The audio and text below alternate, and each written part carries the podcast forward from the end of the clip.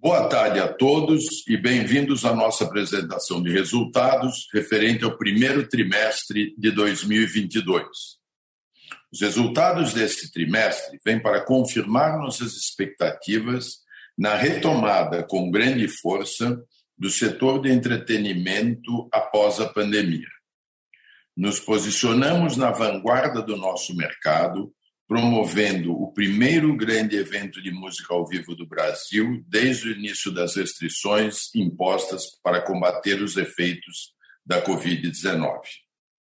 Pudemos realizar o Lola Palusa já totalmente sem máscaras, graças aos avanços dos números da pandemia, com a garantia de que todos os frequentadores estavam com seu esquema vacinal completo ou haviam testado negativo para a doença. Esta edição do festival, realizada entre os dias 25 e 27 de março, foi a maior de sua história no Brasil, levando 300 mil pessoas ao Autódromo de Interlagos durante três dias de celebração à vida. Além de números recordes de público, registramos as maiores receitas de bilheteria e de patrocínio de todas as edições do festival. No total, a receita líquida do festival nesse ano superou em mais de 80% a registrada na sua última edição em 2019. Esses números refletem a demanda reprimida que já havíamos identificando durante a pandemia. Após dois anos consecutivos de resultados negativos, Nesse trimestre, alcançamos um EBITDA de 19,2 milhões de reais, contra 8,1 milhões negativos no primeiro trimestre de 19.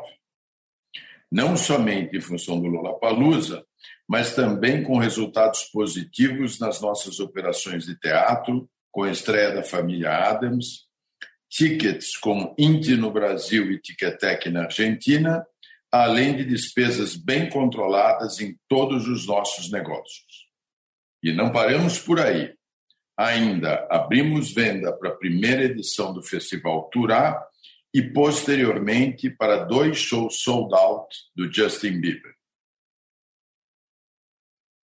Para uma comparação mais justa, tomaremos por base em todas as nossas análises o ano de 2019 último ano sem o efeito da pandemia. Já que, contra 2021, as variações são muito grandes, pela base de comparação ser muito ruim em meio aos efeitos do Covid-19. Além do EBITDA já destacado anteriormente, registramos nesse trimestre receita líquida 48% maior que no primeiro TRI de 2019 o que nos levou a um lucro bruto 51% maior que o mesmo período. Do lado das despesas, os ajustes que fizemos trouxeram uma redução de 16% frente ao mesmo período de 2019, mesmo com inflação de 23% no período, ou seja, uma redução real de 32%. Ao contabilizar todos esses efeitos, revertemos prejuízos líquidos, tanto no primeiro trimestre de 19 de 34 milhões, ponto 3, quanto no primeiro trimestre de 21 de 15,5 milhões, para um lucro líquido de 6,6 milhões nesse trimestre. Não foi fácil passar por esse período sem eventos. Fizemos sacrifícios, para priorizar a saúde financeira da companhia, deixando-a pronta para esse momento de retomada. E temos certeza de que todo esse esforço agora está sendo recompensado e teremos muito pela frente durante o ano de 22. Voltarei a falar sobre nossas perspectivas e próximos eventos após a exposição dos nossos resultados financeiros e operacionais feita pelo Diego nosso gerente de relações com investidores. Muito obrigado. Como já citado pelo Fernando, gostaria de reforçar que, com o intuito de termos uma visão mais justa, faremos as comparações do primeiro trimestre de 2022 contra o primeiro trimestre de 2019, dado que aquele foi o último ano sem efeitos da pandemia de Covid-19 no Brasil. Durante a maior parte dos anos de 2020 e 2021, fomos impedidos de promover nossos conteúdos, por conta das restrições impostas para combater os efeitos da pandemia, e por isso as bases de comparação seriam muito fracas, tornando o paralelo impossível. Os dados referentes ao primeiro trimestre de 2021, bem como suas variações, estão disponíveis no Earnings Release e na apresentação dessa teleconferência, podendo ser utilizadas como complemento das análises quando forem necessários. Apesar do encerramento das operações das casas de espetáculo, o número de ingressos vendidos reduziu somente 8%, conforme pode ser observado no slide 5, como reflexo da maior ocupação do teatro com a família Adams em comparação ao Fantasma da Ópera, bem como da realização do Lollapalooza 2022. O aumento da razão entre o número de ingressos vendidos e o número de eventos realizados é um reflexo natural da estratégia que traçamos para a companhia durante a pandemia, focando em promover conteúdos mais relevantes em detrimento da manutenção de, das casas de espetáculo, que representavam um fluxo constante de eventos menores. Mesmo com a diminuição dos indicadores mencionados anteriormente, registramos aumento de 48% na receita líquida, totalizando 178,1 milhões de reais no primeiro trimestre de 2022, contra 120,6 milhões de reais no mesmo período de 2019. Essa relação é resultado do aumento do ticket médio dos eventos, capturando a alta demanda reprimida por entretenimento ao vivo que vínhamos identificando durante a pandemia. Com isso, registramos neste trimestre uma receita de promoção de eventos de 111,9 milhões de reais, aumento de 30% contra os 86,3 milhões de reais do primeiro trimestre de 2019. Adicionalmente, em operações de bilheterias, alimentos e bebidas e vênios, registramos aumento de 82% na receita líquida, atingindo 28,1 milhões de reais contra 15,4 milhões de reais no primeiro trimestre de 2019. Este número é composto em maior parte pela venda de alimentos e bebidas no Lollapalooza e a família Adams, bem como de resultados crescentes na venda de ingressos de eventos de terceiros da Inti no Brasil e da Ticketek na Argentina. Por último, a receita de patrocínios contabilizada no primeiro trimestre de 2022 foi de 38,1 milhões de reais, 102% acima do primeiro trimestre de 2019. No slide 6, evidenciamos os efeitos da mudança de estratégia da companhia no lucro bruto e SG&A. Com menores custos fixos devido ao encerramento das atividades das casas de espetáculo, o foco em eventos com margens mais saudáveis, como festivais e eventos de família, e a diversificação de nosso negócio com a aquisição da Inti, o lucro bruto aumentou em 51% contra o primeiro trimestre de 2019, o que supera o aumento da receita líquida, resultando numa expansão de 0,3 pontos percentuais de margem bruta. Esse aumento ocorreu mesmo com a realização, neste trimestre, de custos já incorridos do Lollapalooza em 2020, antes do adiamento do evento. Vemos ainda uma redução de 16% no SG&A no mesmo período, o que em termos reais significa um ganho de 32% neste indicador, com o menor número de eventos após a entrega das casas de espetáculo, conseguimos operar a companhia com uma estrutura mais enxuta, aumentando a eficiência de nossa operação.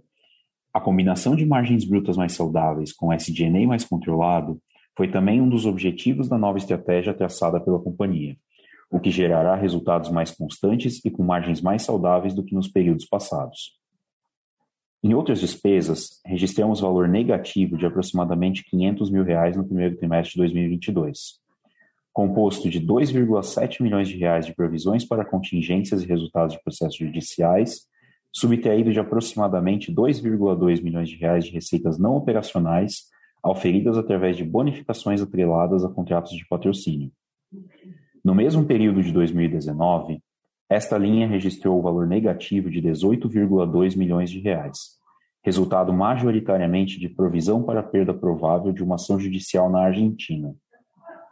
Passando para o slide 7, vemos que na visão contábil, o EBITDA do primeiro trimestre de 2022 ficou positivo em 19,2 milhões de reais, revertendo o resultado negativo de 8,1 milhões de reais no primeiro trimestre de 2019. Na visão ajustada do trimestre, exclui-se 2,7 milhões de reais, enquanto no primeiro trimestre de 2019 o valor excluído foi de 16,7 milhões de reais. Em ambos os períodos, os ajustes se referem a acordos, decisões judiciais e previsões de contingências reconhecidas em outras despesas operacionais, conforme explicado anteriormente. Após esses ajustes, o EBITDA totalizou 21,9 milhões de reais no primeiro trimestre de 2022, superando em 154% o EBITDA ajustado de 8,6 milhões de reais registrado no mesmo período de 2019. No próximo slide, detalhamos o resultado financeiro, negativo em 10,9 milhões de reais, o que representa uma melhora de 58% sobre o registrado no primeiro trimestre de 2019, também negativo em 25,7 milhões de reais. Essa melhora se dá principalmente pela variação monetária registrada no primeiro trimestre de 2019, no valor de 19,1 milhões de reais, majoritariamente correspondente ao reconhecimento de juros de mora referentes à ação judicial reconhecida na Argentina, somada à variação hiperinflacionária de 5,3 milhões de reais, também na Argentina naquele trimestre. No primeiro trimestre de 2022, o maior efeito que leva o resultado negativo é a variação cambial de 6,3 milhões de reais. A companhia detém investimentos em moeda estrangeira na Argentina e no Chile, bem como disponibilidades de caixa para a operação desses países, e nos Estados Unidos para o pagamento de cachês a artistas internacionais. Com isso, somos afetados negativamente na linha de variação cambial no caso de desvalorização do dólar frente ao real, o que ocorreu neste trimestre.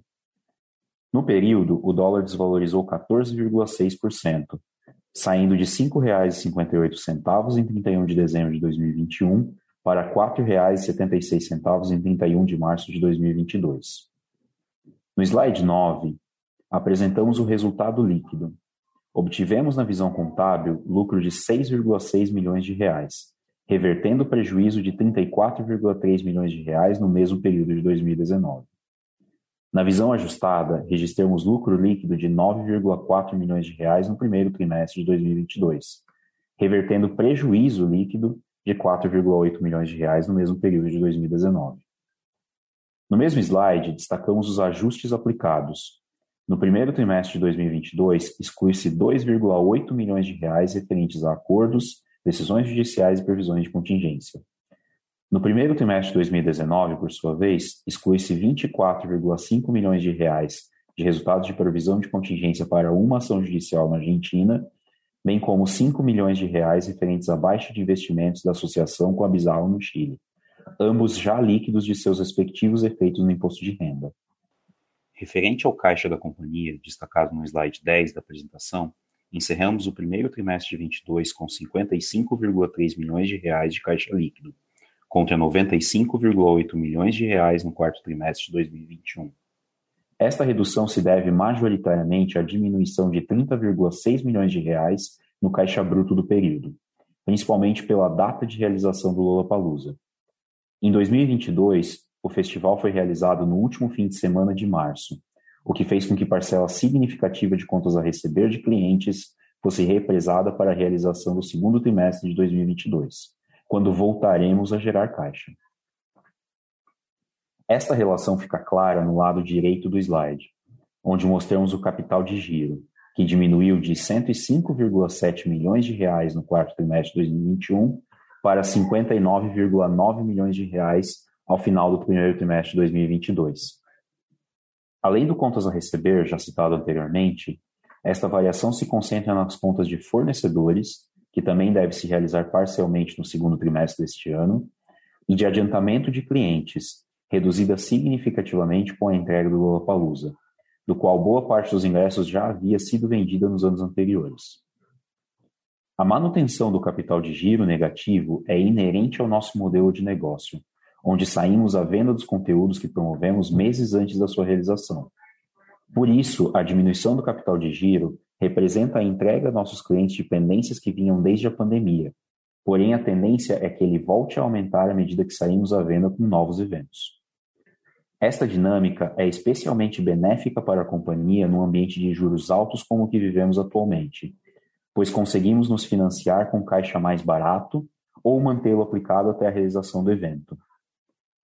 No fluxo de caixa, tivemos consumo de 36,2 milhões de reais no primeiro trimestre de 2022, enquanto no primeiro trimestre de 2019 a companhia gerou 58,9 milhões de reais. Os efeitos foram: no fluxo de caixa operacional, tivemos consumo de 30,6 milhões de reais neste trimestre, enquanto no primeiro trimestre de 2019 houve a geração de 64,2 milhões de reais. Este consumo se dá principalmente por conta da realização do Lollapalooza no último final de semana do trimestre, como destacado anteriormente. Em 2019, por outro lado, o Lollapalooza foi realizado no segundo trimestre, e por isso, no primeiro, os efeitos no caixa foram concentrados na venda dos ingressos do evento, o que gerou forte caixa sem haver ainda o pagamento da maioria dos custos. Registramos fluxo de caixa de investimentos negativo em aproximadamente 700 mil reais, resultado de investimentos em software de gestão e evolução da etiqueteira INT.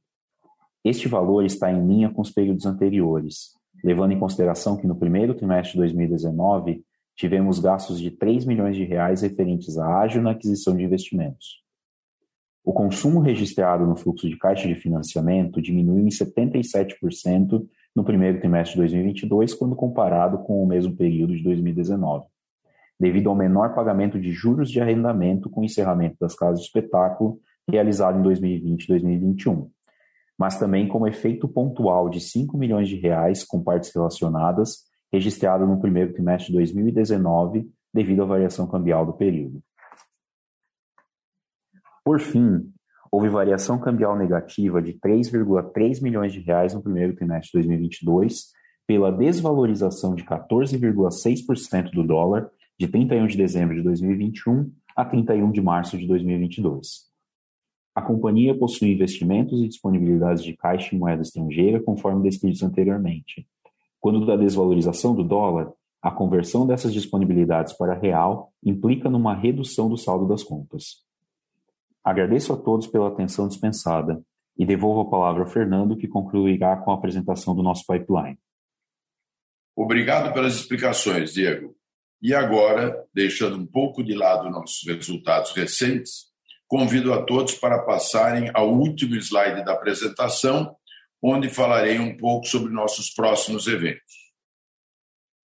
No início de julho, promoveremos a primeira edição do Festival Turá no Parque Ibirapuera, em São Paulo, com grandes nomes da música brasileira, como Alceu Valença, Emicida, Nando Reis e Zeca Pagodinho. A nova montagem do musical A Família Adams tem se mostrado ainda mais exitosa que a primeira de 2012. Mais de 50 mil pessoas já assistiram à produção da Broadway, que seguirá em cartaz até julho, e tem recebido ótimas críticas, tanto da empresa especializada quanto do próprio público. Já no mês de abril, tivemos o anúncio do show do Justin Bieber em São Paulo para o dia 14 de setembro, que teve seus ingressos esgotados em pouquíssimo tempo, levando à abertura de um segundo show no dia 15 de setembro, também esgotado em poucas horas.